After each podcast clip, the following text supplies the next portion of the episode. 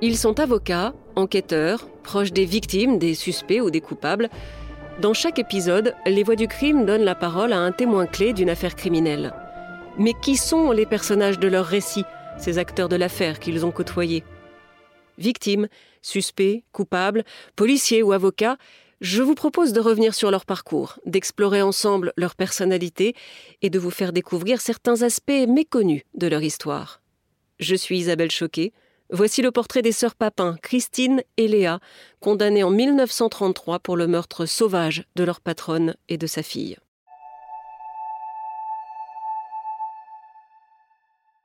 Était-elle folle ou monstrueuse Et d'ailleurs, doit-on toujours parler des sœurs Papin au pluriel?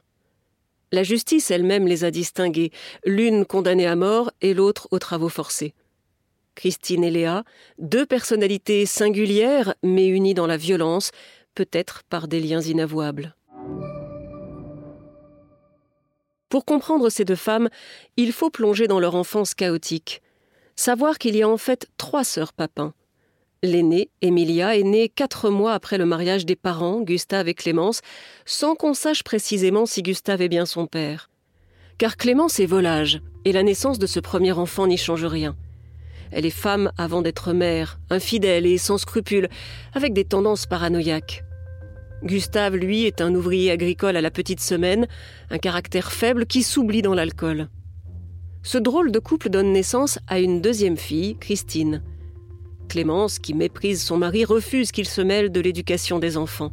Elle se veut toute puissante, indispensable et maîtresse de leur destin. En fait, au quotidien, elle s'occupe assez peu de ses filles, elle en est bien incapable. D'ailleurs, très vite, elle confie Christine à sa belle-sœur. Le bébé n'a même pas un mois. Léa naît six ans plus tard, mais peu de temps après, la famille vole en éclats. Clémence découvre en effet qu'Emilia, l'aînée, a été violée par Gustave. Une petite fille de 10 ans, son propre mari. En femme de caractère, Clémence prend alors une décision rarissime à l'époque. Elle divorce. Faute de certitude sur la paternité, on ne parle pas d'inceste. La fillette est d'ailleurs quasiment considérée comme fautive, sa mère l'envoie en maison de correction.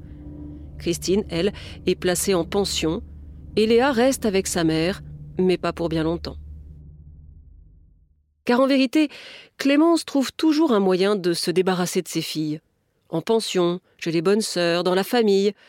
Elle dirige leur vie, mais à distance. Et à la première occasion, elle les met au travail, employées comme bonnes dans les familles bourgeoises du Mans. Les deux sœurs Papin vont de maison en maison.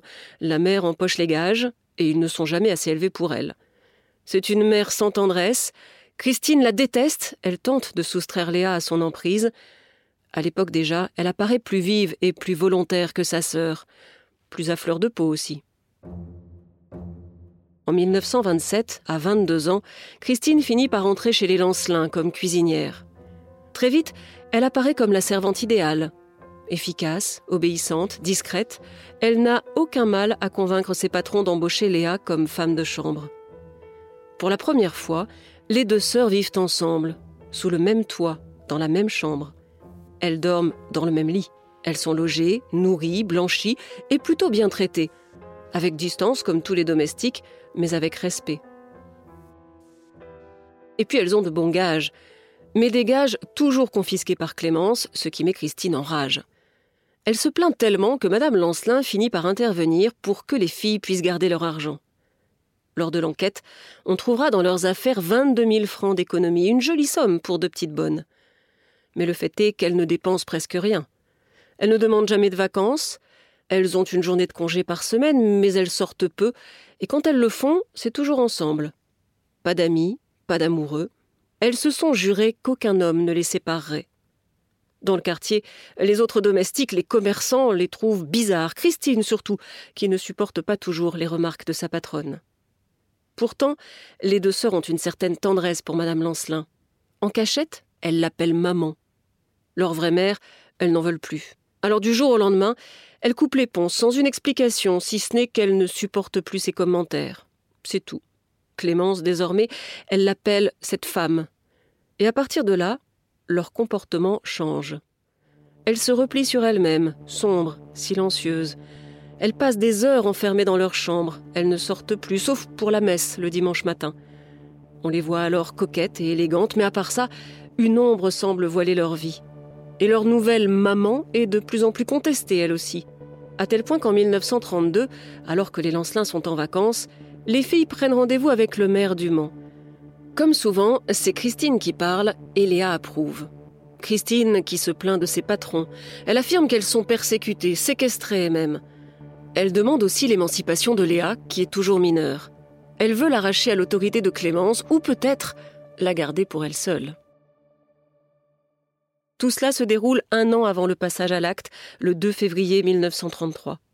Ce soir-là, après avoir commis l'impensable, les sœurs Papin nettoient leurs armes comme on ferait la vaisselle. Puis elles prennent un bain, elles ferment leur chambre à double tour et se couchent l'une contre l'autre en peignoir. C'est ainsi qu'on les trouve, quelques heures plus tard. Elles n'essayent même pas de nier.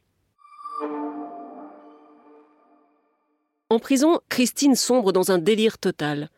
Elle réclame sa sœur à corps et à cri, elle hurle, elle cherche à se mutiler, à s'arracher les yeux comme elle l'a fait à ses victimes. Elle est si exaltée que la gardienne de prison accepte de lui amener Léa. Mais c'est encore pire. Christine se jette sur sa sœur et tente de la déshabiller, en la suppliant Dis-moi oui, dis-moi oui. On lui met une camisole de force pour l'empêcher de se blesser.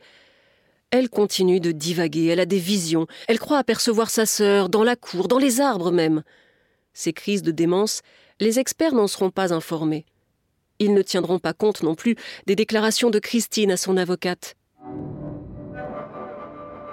Elle a affirmé vouloir changer de corps et expliqué que dans une vie antérieure, elle avait été le mari de sa sœur.